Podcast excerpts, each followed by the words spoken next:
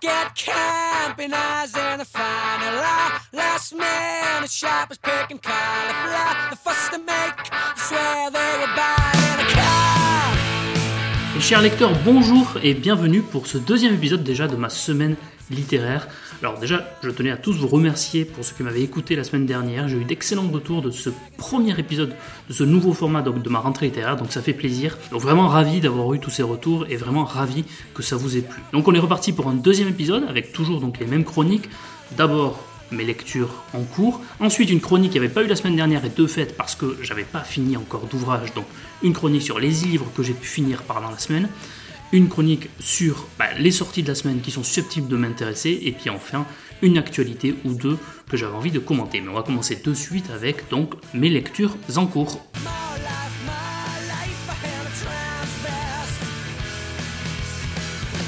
Alors j'ai d'abord commencé le roman de Jeanne et Nathan, un roman de Clément Camard-Mercier paru aux éditions Actes Sud dans cette rentrée littéraire. Alors c'est l'histoire de Jeanne qui est une actrice de film pour adultes qui ne supporte pas trop sa condition et qui pour la supporter se drogue, euh, consomme régulièrement de la cocaïne. Et de l'autre côté, Nathan, qui enseigne à l'université, qui fait euh, une thèse sur le cinéma et plus précisément sur les blockbusters et la morale, l'aspect philosophique que l'on peut trouver dans les blockbusters, et qui lui non plus, n'étant pas satisfait de son existence, euh, prend beaucoup de cocaïne. Et donc les deux, euh, à l'opposé, euh, supportant mal leur existence, consomment beaucoup de drogue. Donc c'est un roman sur l'addiction, et c'est un roman qui les fera peut-être se croiser un jour, parce que pour l'instant ils ne se connaissent pas du tout, et après presque 100 pages, j'en suis, ils ne se sont toujours pas rencontrés ni croisés.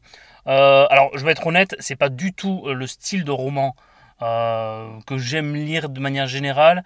Et donc pour l'instant, c'est pas un grand coup de cœur pour moi. C'est même ouais, l'inverse plutôt. Je suis pas du tout. euh, Pour l'instant, je suis pas rentré dedans. Euh, la thématique me plaît pas trop. C'est écrit de manière trop crue, très vulgaire.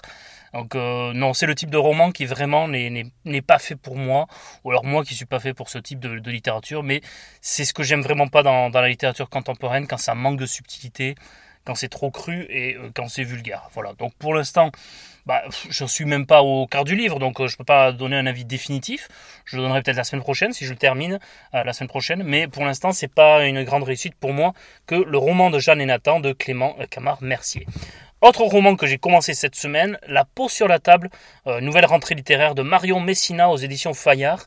Là, la thématique m'intéresse beaucoup plus. On suit les aventures de Sabrina, mère célibataire, institutrice qui est sous pression et qui perd ses nerfs en classe et qui sent son destin basculer. De l'autre côté, on suit un docteur en littérature comparée, Paul, qui a renoncé à courir derrière des postes précaires à l'université pour devenir boucher dans un coin perdu d'Ardèche. Et c'est là qu'il fait la connaissance d'Aurélien, qui est paysan, que l'absurdité administrative et la ponction capitaliste poussent inexorablement vers la faillite. Et autour de ces personnages, on voit une France qui brûle, un suicide spectaculaire d'un étudiant devant l'Assemblée nationale, qui a provoqué une immense colère d'un bout à l'autre du pays. Bref, euh, la thématique m'intéresse, le contexte, euh, les zones géographiques qui sont abordées. Donc, euh, je l'ai à peine commencé, quelques dizaines de pages, mais le style me plaît beaucoup plus que l'ouvrage précédent, et la thématique fait que, voilà, là par contre, j'ai vraiment envie de poursuivre la lecture de ce roman. Je continue, comme vous le savez, euh, la lecture de La Conquête de Plassans, d'Émile Zola. Et euh, franchement, c'est toujours aussi bien. Je le disais déjà la semaine dernière, ça fait partie de mes, préférés depuis le début de la série des Rougon-Macquart et ça continue avec cet abbé Faujas qui est fascinant. Et ce qui est fascinant dans cet ouvrage, c'est qu'on voit la névrose augmenter chez certains personnages, je vais pas dire lesquels, mais cette névrose qui est présente dès l'origine euh, de la famille des Rougon-Macquart. On voit la névrose qui croît et en même temps cet abbé Faujas qui prend de plus en plus le contrôle sur les personnages qui l'entourent, qui devient de plus en plus manipulateur, qui devient de plus en plus euh, qui son entourage et c'est assez fascinant vraiment de voir le charisme de cet abbé Faujas et l'aura qu'il peut avoir autour de lui et, c'est sans que vraiment on le voit pourquoi et on, comprenne son secret. On comprend pas vraiment ce qui est à l'origine de cette aura mais on la sent augmenter. C'est vraiment incroyable. Et Zola franchement réussit un vrai tour de force littéraire que euh, cette augmentation et ce charisme qui transparaît vraiment à travers les lignes de ce roman. Donc euh, la conquête de Plassans d'Émile Zola, euh, j'aime beaucoup. Je continue également, euh, vous le savez, euh, la biographie de Louis XI d'Amable Sablon du Corail aux éditions Alpha, hein, qui est l'édition de, poche euh, des éditions passées composées. Est très intéressante, cette biographie. Pour l'instant, j'en suis vraiment à l'enfance et à la jeunesse de Louis XI. Vous savez, le, jour où il s'est révolté contre son père. Alors, pour faire peut-être un peu de contexte, si euh, certains ça, les intéresse, un peu d'histoire. Euh, Louis XI, c'est le fils de Charles VII. Vous savez que Charles VII, c'est le roi de la guerre de Cent Ans, euh, qui trouve un pays complètement morcelé lorsqu'il arrive, qui n'est même plus roi dans son royaume et qui parlait de, notamment de Jeanne d'Arc et d'autres hauts personnages va réussir à récupérer son royaume, mais son royaume est complètement morcelé. Biographe explique que le système de l'apanage, alors l'apanage c'était de donner des terres à des membres de la famille royale, euh, d'un pour occuper ces membres-là, pour pas qu'ils soient à concurrencer le roi, et puis de deux, ça permettait également euh, de unifier plus facilement le royaume dans des terres qui venaient d'être récupérées par le royaume de France, en les donnant à des membres de la famille royale, ça permettait ainsi d'unifier et de favoriser l'allégeance des habitants de, ces territoires euh, au royaume de France. C'était plus facile lorsqu'il y avait un membre de la famille royale à la tête pour des provinces qui, encore une fois, venaient de rejoindre le territoire de, de la couronne de France. Et donc, il y a un pays morcelé, et Louis XI, influencé par certains grands seigneurs du royaume, va se révolter contre son père Charles VII, va perdre, il va perdre, et euh, ses amis vont être euh, sévèrement punis par le roi Charles VII, et euh, Louis XI va, s'en plaindre auprès de son père le roi, et le roi va lui dire cette phrase géniale, écoutez, cher fils, les portes du royaume sont assez grandes si vous voulez le quitter, et si elles ne sont pas assez grandes, je peux encore démolir certaines portes et certains murs pour que vous ayez la place euh, de, quitter euh, le royaume. Je trouve ça assez génial comme réponse. Évidemment, elle tient, euh, je pense, plus de la légende que de la vérité. Mais lorsque la légende surpasse ainsi en beauté la vérité, bah moi, ça ne me dérange pas. Et c'est aussi pour ça que j'adore l'histoire, autant pour le côté de la vérité, de l'histoire sérieuse, et puis autant que pour son côté légendaire, lorsqu'on sait, lorsqu'on est conscient qu'il y a une part de légende là-dedans, ben voilà, je, moi je, suis conscient souvent que certains euh, événements qui sont relatés ne sont que des légendes, mais je les apprécie pour autant beaucoup, et c'est aussi ça qui me fascine euh, dans l'histoire. Après, c'est à nous, par nos lectures, de faire la part euh, de la vérité et de la légende dans ce qu'on appelle le, roman national, mais moi ça me dérange absolument pas de lire un ouvrage qui va être du roman national, parce que c'est aussi ça qui permet d'accrocher les jeunes. Moi j'avais été fasciné par certains ouvrages euh, qui, qui, qui, intégrait beaucoup de légendes, mais ça ne me dérangeait pas parce que c'est ce qui m'avait permis également d'être fasciné et d'être attiré par l'histoire. Voilà, donc si ça vous intéresse, je vous raconterai comme ça petit à petit quelques anecdotes que je tire de la biographie de euh, Amable Salon du Corail, donc sur Louis XI aux éditions Alpha. Un autre ouvrage historique que j'avais oublié de mentionner euh, la semaine dernière, ça s'appelle Napoléon sur la route de Sainte-Hélène. C'est aux éditions du Voilier Rouge, qui est une formidable petite maison d'édition qui euh, publie exclusivement des ouvrages qui se passent sur la marine ou sur mer.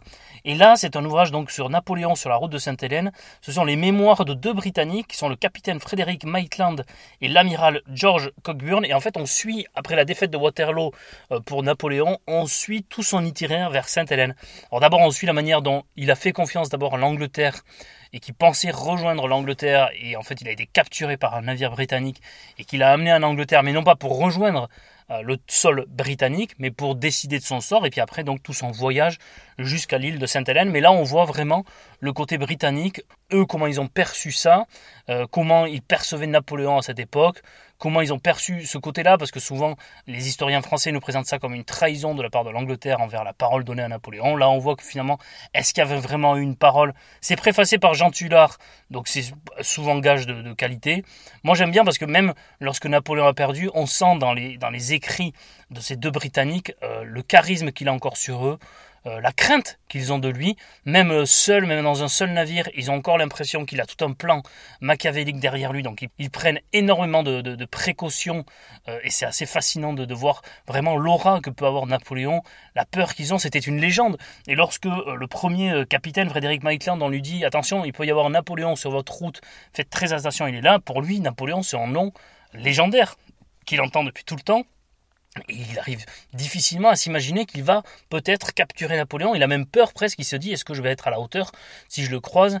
Et, on voit vraiment à quel point l'aura, le charisme, la légende que peuvent euh, avoir certains personnages peut faire faire des erreurs à ses adversaires et que plus vous remportez des batailles, plus, alors je ne vais pas dire que c'est facile, mais on va dire que vous avez des conditions favorables pour remporter les suivantes parce que les autres vont se dire il va falloir qu'on fasse encore plus pour le battre lorsque lui il sera là et ça leur fait faire des erreurs. Enfin bref, ça c'est une interprétation tout à fait personnelle parce qu'il faut le dire, en termes de stratégie militaire, c'est pas une grande passion pour moi donc je n'y connais absolument rien. Donc je vais peut-être peut raconter une immense bêtise, mais j'imagine cet aspect psychologique des batailles. En tout cas, c'est un peu ce qu'on voit dans ses mémoires. Donc je rappelle Napoléon sur la route de Sainte-Hélène, une préface de Jean Tullard, je le disais, et par le capitaine Frédéric Maitland et l'amiral George Cockburn.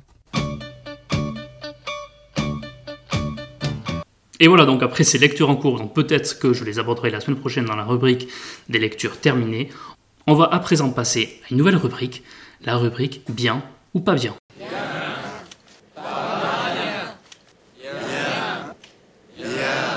Non, pas bien. Il y a le gars qui fume dans le rétro. vous aurez reconnu ce formidable extrait euh, du film Le Paris avec euh, Didier Bourdon et euh, Bernard Campan. Alors, la rubrique bien ou pas bien, ça sera une partie dans laquelle je vous parlerai des lectures que j'aurai terminées dans la semaine, et donc il y aura plusieurs catégories de livres. Tout d'abord, ben, les lectures que j'ai aimées, donc bien. Les lectures que j'ai pas aimées, pas bien. les lectures que j'ai aimées, mais avec modération.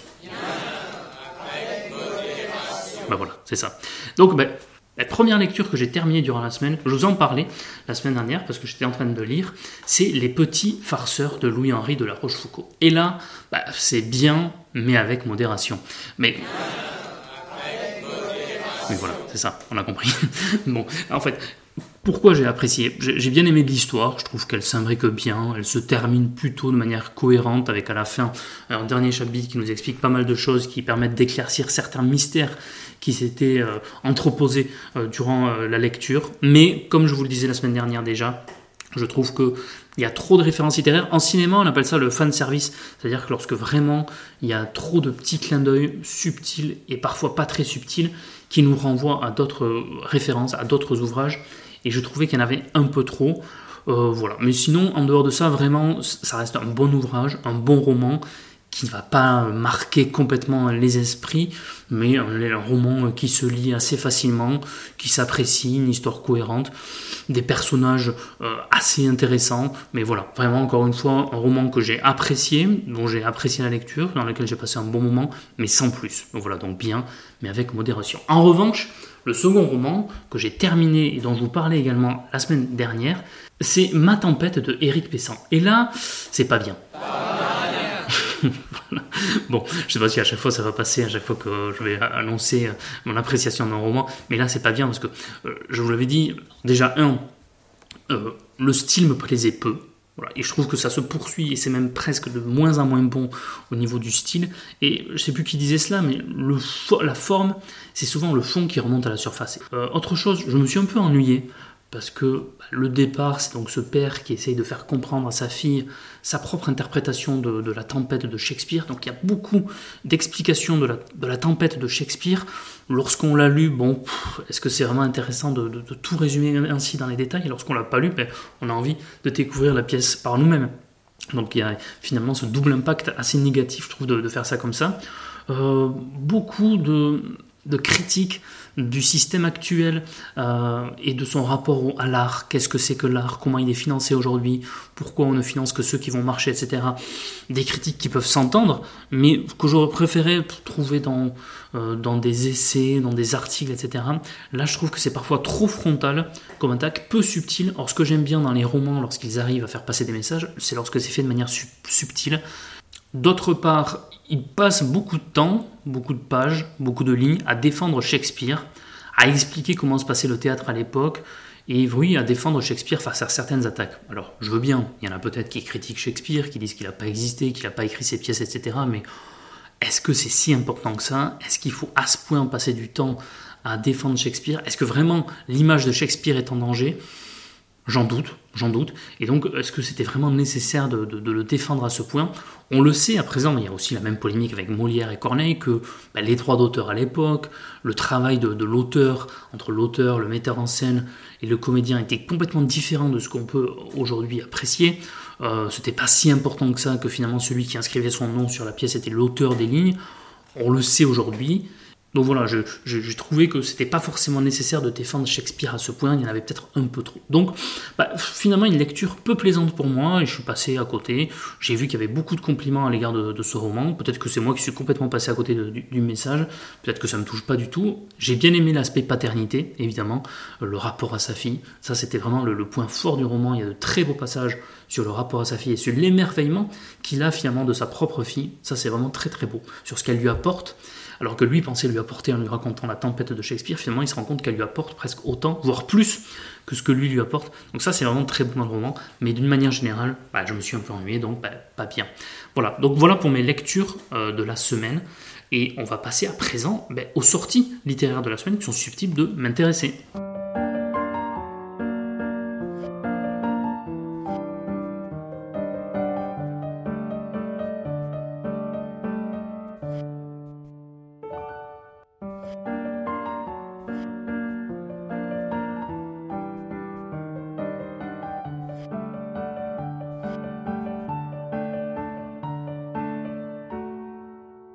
Et comme, la semaine dernière, hein, un peu comme si on entrait dans une librairie, on ouvre les portes de la librairie, je m'arrête à plusieurs étalages, je découvre en même temps que vous les quatrièmes de couverture, et puis voilà, je fais quelques commentaires lorsque je l'estime nécessaire, mais sinon voilà, c'est quelques euh, sorties que j'ai piochées euh, par-ci, par-là. Tout d'abord, une réédition évidemment de Stefan Zweig euh, chez Hugo Poche.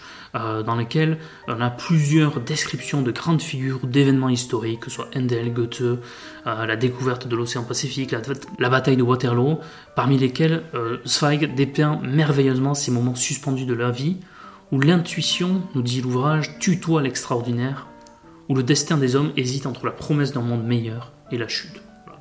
C'est vrai qu'on connaît ses talents d'historien, ses talents de biographe, c'est pas toujours dans l'exactitude historique, mais c'est toujours fait de manière magnifique. Donc je ne connais pas du tout euh, cet ouvrage des heures étoilées de l'humanité, mais ça m'intéresse euh, particulièrement. Un roman à présent de Rebecca Lighieri, c'est édité chez l'École des loisirs et ça s'appelle Vendigo. Alors résumé, c'est Selma qui s'est habituée aux bizarreries de son grand frère, Ivo, qui a toujours été un peu étrange, différent des autres garçons de son âge, mais depuis peu, elle le sent s'éloigner d'elle. Elle sait euh, qu'il sort chaque nuit et qu'il rentre petit matin en catimini comme si de rien n'était. Où va-t-il ainsi? Qui rejoint-il? Selma est prête à le suivre pour le découvrir. Le secret d'Ivo va la faire basculer dans une autre réalité à la fois merveilleuse et terrifiante. Un autre roman que j'ai choisi, c'est chez Albert Michel. Euh, c'est écrit par Morgan Odick et ça s'appelle Personne ne meurt à Longyear Bayonne je ne sais pas si c'est bien prononcé, je l'écrirai évidemment dans la description du podcast. Euh, donc le résumé, c'est une archipel du Svalbard, Longyearbyen, la ville la plus au nord du monde. On découvre le corps d'une femme vraisemblablement déchiquetée par un ours. commence bien. Euh, Norvège continentale, les îles Lofoten, le cadavre d'une ex-journaliste est retrouvé sur une plage isolée. A priori, rien ne lie ces victimes si ce n'est qu'elles s'intéressaient de près aux mammifères marins. L'une était doctorante en biologie arctique, l'autre à la tête d'une agence d'excursion en mer. Dans ces régions glacées, faites d'anciennes cités minières désolées, d'enclaves russes et de conflits politiques qui ne demandent qu'à rejaillir, une flic pugnace et un reporter de guerre en déroute remontent une piste sanglante, se confrontant à la réalité d'une terre où la nature est une marchandise et ses défenseurs des cibles de choix. Je trouve ça génial comme résumé. Ça me donne vraiment envie. Il y a plein de sujets là qui m'intéressent. Donc si j'ai le temps, je pense que je vais essayer. Je ne vais pas répéter le titre, mais ce roman de Morgan Odick.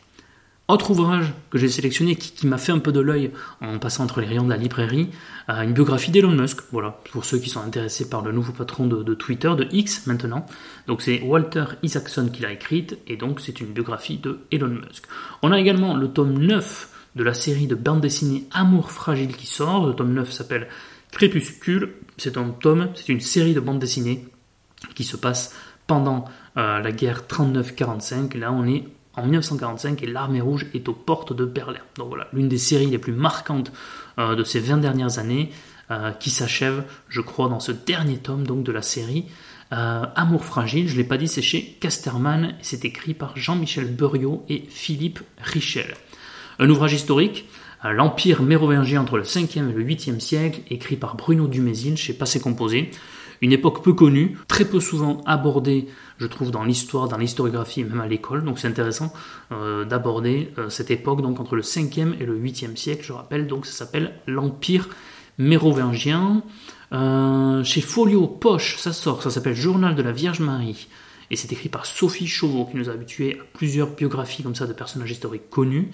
Euh, donc ça parle évidemment de la Vierge Marie qui apprend qu'elle attend un enfant. Pendant huit mois, elle tient un journal dans lequel elle note scrupuleusement les émotions et les sensations qui l'agitent avant cette naissance si particulière. Toujours très risqué de faire parler ainsi des personnages historiques connus. Euh, l'un des plus grandioses et des meilleurs, c'est évidemment les Mémoires d'Adrien de Marguerite Yourcenar. Là, c'est risqué, mais c'est chez Gallimard, c'est Sophie Chauveau, donc pourquoi pas? Un autre ouvrage historique, une biographie du célèbre duc de Choiseul aux éditions Perrin par David Feutry. Vous savez, hein, le duc de Choiseul, le favori Madame de Pompadour, le principal ministre de Louis XV, et une figure incontournable du siècle des Lumières, souvent présenté comme quelqu'un d'hédoniste qui aimait faire la fête, euh, qui était très ambitieux et cynique. Et puis un manga, peut-être pour terminer, ça s'appelle Numéro 6. C'est un tome 1 qui sort par Atsuko Asano et Inoki Kino. C'est chez Vega Dupuis. Euh, ça nous parle d'une troisième guerre mondiale imaginaire, d'une majorité de la surface habitable qui a disparu, d'humains qui ont survécu, qui ont instauré le traité de Babylone bannissant l'armement nu militaire. On suit l'histoire de Shion, qui est un jeune garçon de 12 ans au QI très élevé.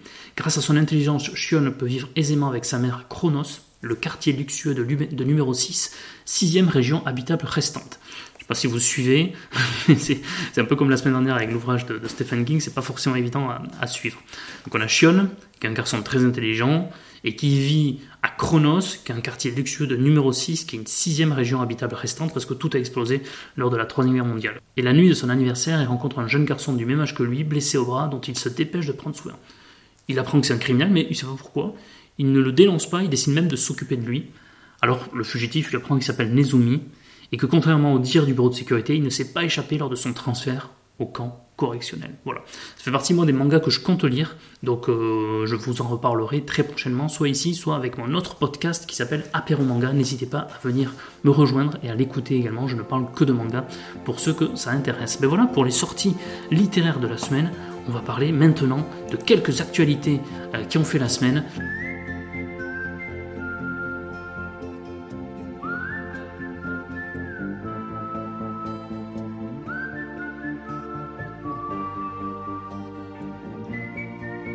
On va commencer de suite pour ces actualités par Marie Favreau, qui a été lauréate du Grand Prix des rendez-vous de l'histoire 2023 pour son ouvrage La Horde, comment les Mongols ont changé le monde.